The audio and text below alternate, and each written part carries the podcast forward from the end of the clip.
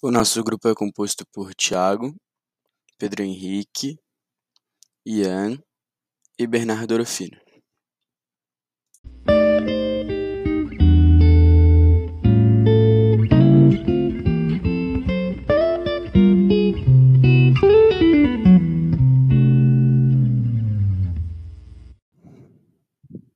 Meu nome é Matheus Torres, sou o último humano que habitou a Terra. Isso é uma longa história de 10 mil anos atrás, no qual a raça humana experimentou a própria destruição. Superpopulação, guerras nucleares entre Estados Unidos e China devastaram o planeta Terra a ponto de se tornar inabitável. Quem pagou a conta por isso fomos nós. Com os últimos humanos tendo que fugir de um planeta superaquecido e radioativo, chamado Terra. Sem condições mínimas para haver vida, ficou difícil imaginar de quando o planeta transpirava em vida e diversidade. Porém, os poucos humanos que restaram fugiram em uma nave para um novo lugar, onde possamos prosperar que nem nos velhos tempos.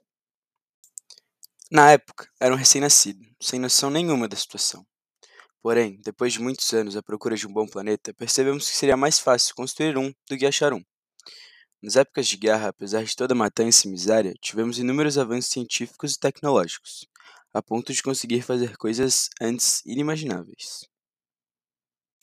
Quando o planeta ficou pronto, ainda era um adolescente. Talvez pareça estranho ter envelhecido tão pouco em tantos anos, porém o tempo passava diferente nessa galáxia. O engenheiro-chefe do planeta no qual trabalharam no passado no Pentágono e na NASA nomeou sua criação de O Grande Círculo e nele tudo mandava mas ninguém se opunha a ele ou questionava por democracia, pois nem sabiam da existência disso. Com o tempo, acabou morrendo e passando para seu filho o controle do planeta. Agora a tecnologia era tanta a ponto de sermos imortais. Contudo, para evitar superpopulação, transformaram a vida em uma unidade monetária limitada. Foi como se fosse dinheiro. Você compra o jogo com 5 minutos. Isso só foi possível graças à consciência na nuvem, uma invenção iniciada por engenheiro-chefe e finalizada por seu filho. Para se ter uma ideia de como o Grande Círculo tinha poder sobre a população, ele podia controlar o que a população pensava e definir o tempo de sua vida.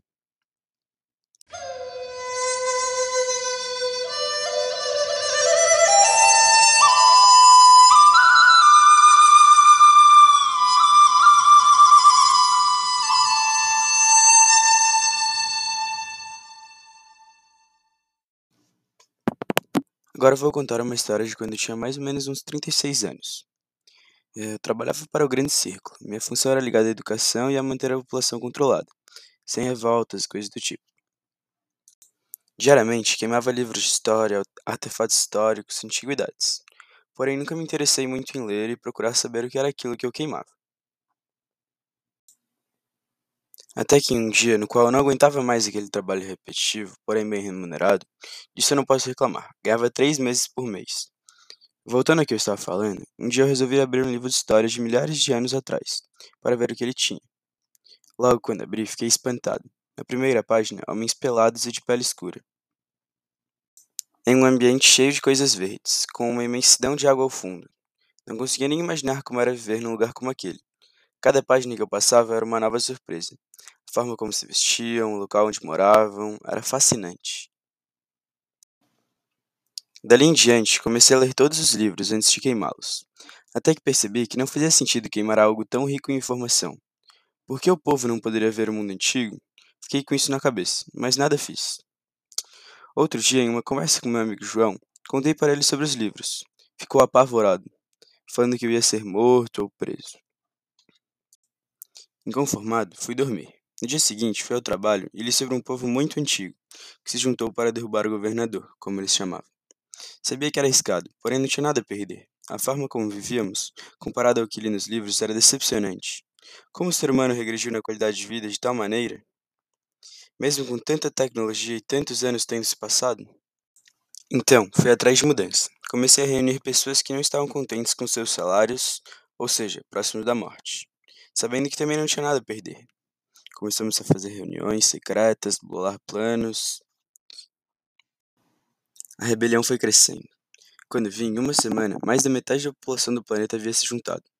Já era impossível manter o sigilo. Então, começamos a ir para a rua. Vi também um livro que milhões de pessoas iam às ruas protestar. tentei botar em prática, mas a violência deu conta de parar o movimento. Depois disso, perdemos muitos apoiadores com medo, mas ainda seguimos fortes. O plano era o seguinte: como eu trabalhava no grande círculo, tinha acesso à sala do engenheiro-chefe. Eu iria lá distrair ele, enquanto João, que trabalhava no setor de comunicação do grande círculo, iria exibir para todo o planeta fotos e relatos de como era a vida antigamente, na esperança de que todos olhariam para a moda como vivemos, na intenção de mudar. O plano foi executado. Tudo correu bem, até que o engenheiro mestre acionou os militares para combater à força o golpe. O que ele não esperava era que os militares também tinham assistido às fotos e não aguentavam mais aquele estilo de vida. Então, o poder foi tomado. Também me espelhei nos modelos democráticos que havia lido nos livros. Então, começaram as eleições. O candidato eleito propôs uma reforma nas leis que na verdade não existiam.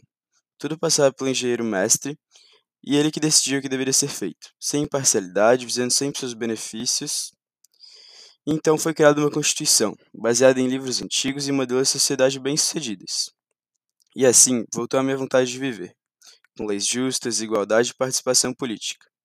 Milhares de coisas foram adotadas dos livros. Árvores e plantas foram introduzidas artificialmente, introduzidas no nosso planeta, o que melhorou a qualidade do ar e a estética do planeta. E é isso.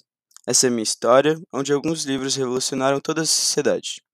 Então fica esperto que quem lê vale mais. Obrigado.